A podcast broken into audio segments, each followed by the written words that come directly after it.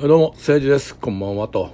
うんと、岸田さんがね、えー総理になることが決定しましたけれども、えーなんかね、いろいろね、ネットニュースでこう、今見てるんですけどね、うん、なんすかね、あのーうん、いろいろね、こう言ってる人がいて、その、えーもっとね、若い人がこう、選挙に行けばもっと変わるんじゃないかみたいなことを言ってる人もいるんですけどね、あのー日本の政治ってね、もうこれね、正直ね、もうね、50代以上、俺らちょい上の人ね、50代、60代の人がもう全ての実権を握ってるんですよ。あのね、えー若者を選挙に行ってくださいって言うでしょ？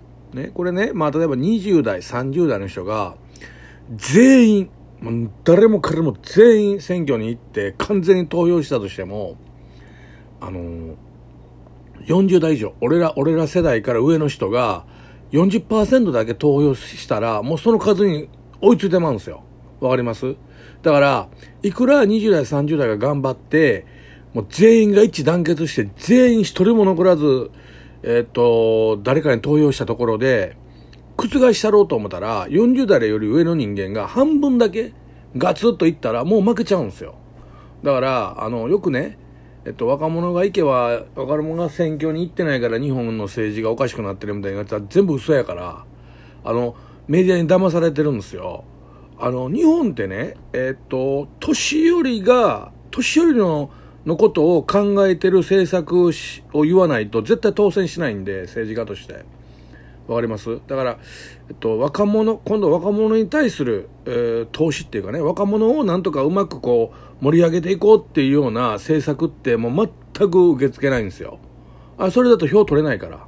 うん。あの、票を取る最大のメリット、あの、票を取る一番の特効薬は、お年寄りが喜ぶことを言う、言うんですよ。うんそうすると票取れるから。うん。だからね、あの、まあなんていうんかな、メディアもそうやし、いろんな、いろんな人がこういろんな、えー口八丁手八丁でね、いろんな人を騙してますけども、あの、結局やっぱり日本ってね、あのー年いった人間が権力持ってて、えー年いった人間が自分たちがなるべく良くなりたいように持っていこうとしてるから、やっぱりこう、若い世代がどんどんどんどん苦しくなっていくっていうのは、これはもう絶対間違いなくそうなってるんですよね。で、例えばね、えーとですね、仮にですよ、日本がね、もう、仮に、えーと、出生率が上がったとしましょうか、な、何かで。ね、例えばなんか、そうですね、あのー子供一人産むたんびに、えー50万ずつ上げますって政府がもし言ったら、もしかしたら上がるかもしれません。50万じゃ上がらんか。えー子供一人産んで、うーん、そうですね、えー子供一人産んだら、やっぱり500万ぐらいくれるってなったら産むでしょ、やっぱりね。うん。だそしたら、あのー出生率上がって人増えると思うんですよね。それでもね、あの、仮に今から増やしたとしても、多分ね、えーっと、この、えー年寄りより若者が上回らすためには、多分ね、60年ぐらいかかるんですよ。だからね、あのー俺たちとか、俺40代からね、もう60年絶対生きないし、もしやもっと上の50代とかね、その辺なんかも絶対 生きないじゃないですか、そこまでは。だからやる気ないんですよ、そういうの。うん自分たち生きてる間にも別にどうもなら死んじゃってるからどうでもええわと思ってまうから。だからね、あのー日本がね、積んでるっていう人がいっぱいいるじゃないですか。もう今後日本は、あの結構積んでるでってね。あのーもう本当に否定できないんですよ。うん。あの、ね、この構造をなんとか変えんと、だからね、あの、よく若者、あのね、そうね、僕が思ってんのはね、もうね、50代より上の人間に投票権なくしたらええと思うね、逆に。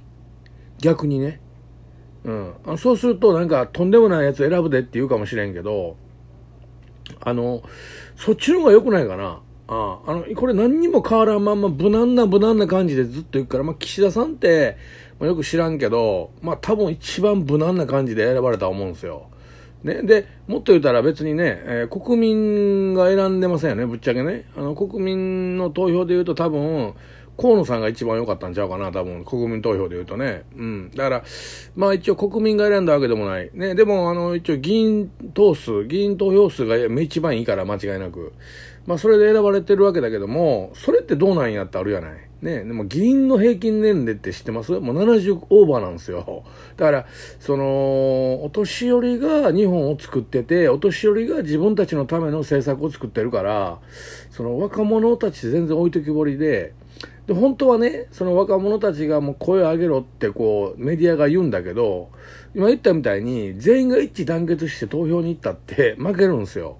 だからこれね、あのもうどうしようもないんですよね。うん。で、これをまあ、打開するって結構もう何十年も前からどうやったら打開できんねんって話されてて、もう20年以上前から日本で今後ね、高齢化社会になってるからどうやって打開していくんやったらもう20年ぐらい前からずっと話し合われてるけど、全然変わってないんですよ。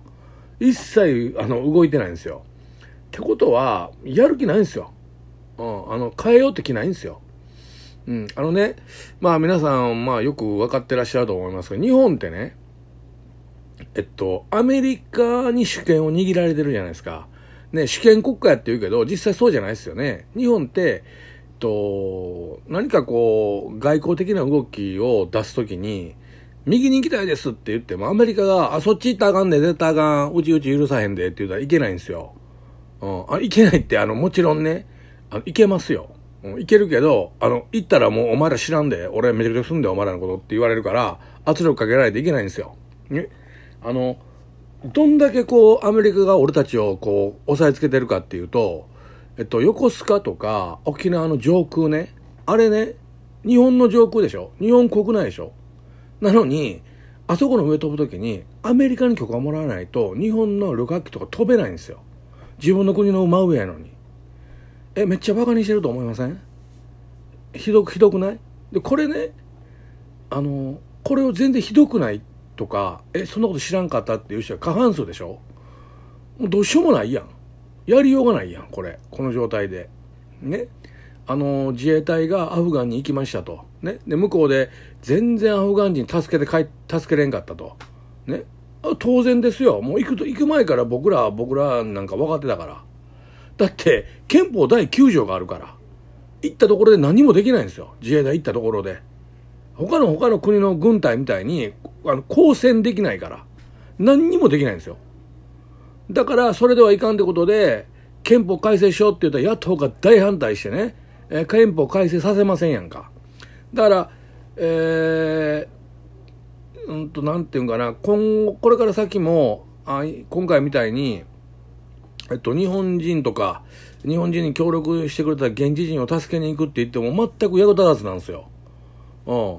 本当ですよ。あの、そ、それをね、あのー、分かってなく、自衛隊何やってんだっていう人がいっぱいいて、ちゃんちゃら笑ってまうんですけど、あの、えっと、アフガンってね、アフガンが特別だと思ったら大き,、ま、大きな間違いで、日本って、一応憲法第9条があって、これアメリカが作った憲法ですよ、言っとくけどね。憲法第9条かってアメリカが作ったんやからね、戦後ね。ま仮にですよ、どっかに核爆弾を撃たれますと。で、アメリカが打ち返してくれるっていう、一応僕ら法律っていうか、えー、アメリカとの契約になってるけど、ほんまにそんなことするわけないやん。わかります？あのね、日本に核爆弾ボーンってどっかの国から落とされましたと。アメリカがね、日本に何すんねんってバーンって向こうに核兵器落とすとするやん。ほんで、その国、今度アメリカに落とすやん。ふざけやがってって、本土を狙われるアメリカが。そんなことするわけないやん。やり返してくれるわけないやん。なのに、やり返してくれます。それは大丈夫ですっていう人がいっぱいいるわけ。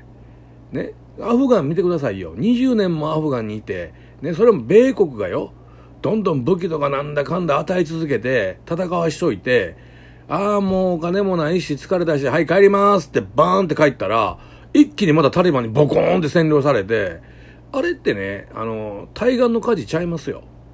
うん、日本かって、ね、脅されていっぱいお金払ってるけど、もうちょっとそこまで払うん嫌やわって、じゃあもう帰ります、バイバイって帰っていったら、同じようなことになりますよ、スコーンって。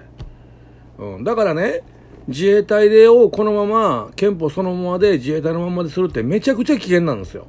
本当は憲法改正して、ちゃんとした軍隊にして、自分の国は自分で守らなあかんのに、まあ、そういうことをね、まあ、メディアが洗脳して、日本って第二次世界大戦でアジアの国にめちゃくちゃひどいことやってるから、またそういうななる可能性があるから、あの、軍事力増強したらあかん。ね。アメリカに頼っとけ。憲法改正すんなってこう言うんですよ。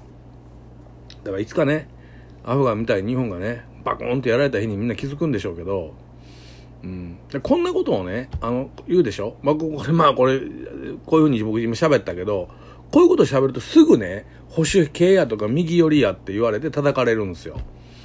うん。これはどうかなって思いますね。一個人の考えやからいいんじゃないの？うん。と僕は思ってるんだけども。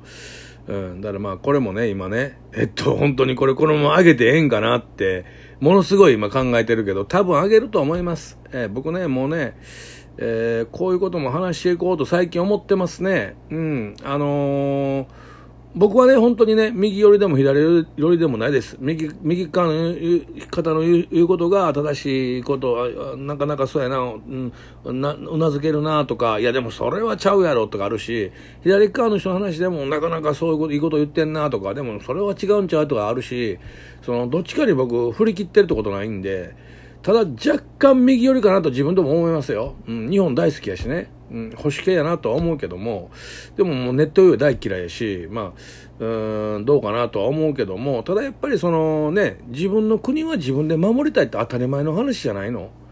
うん、主権が欲しい。ね、自分の国やねんから自分自身の主権が欲しい。ね、自分の国の上を通るのにアメリカの許可をもらわなあかんって間違ってない？おかしいでしょ。そんなこと考えないの本来やったらね。それは甘んじて受け入れて受け入れているこの日本の現在、えー、まあね、えー、言いたいこと山ほどありますけども、まあ、これぐらいにしておきましょうか。まあ、こういった話もね、今後上げていきたいなと思ってます。えー、ちょっとね、不快になる方もいらっしゃるか分かりませんが、まあ、その場合はぜひね、えー、僕にあの直接言ってくだされば、僕はいくらでもお話をお聞きになると思います。終わりです。はいはい。